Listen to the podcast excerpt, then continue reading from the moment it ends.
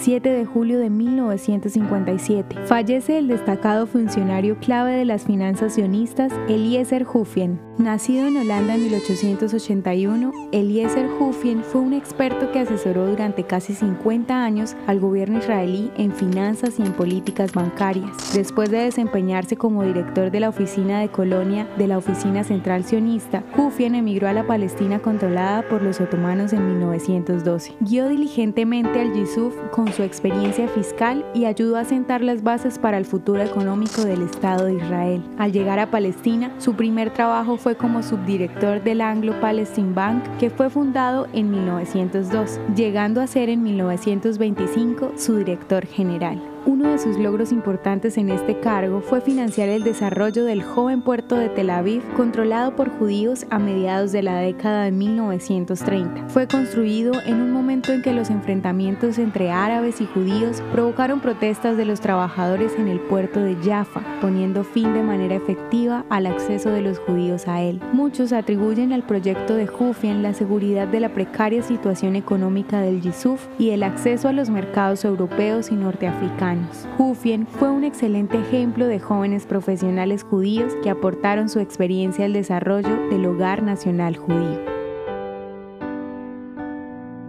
¿Te gustaría recibir estos audios en tu WhatsApp? Compartimos nuevos episodios todos los días. Suscríbete sin costo alguno ingresando a www.hoyenlahistoriadeisrael.com. Hacerlo es muy fácil.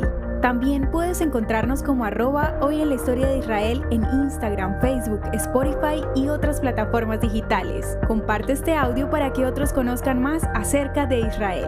Este proyecto es realizado por Philos Project. El contenido original de hoy en la historia de Israel fue provisto por el Centro para la Educación sobre Israel.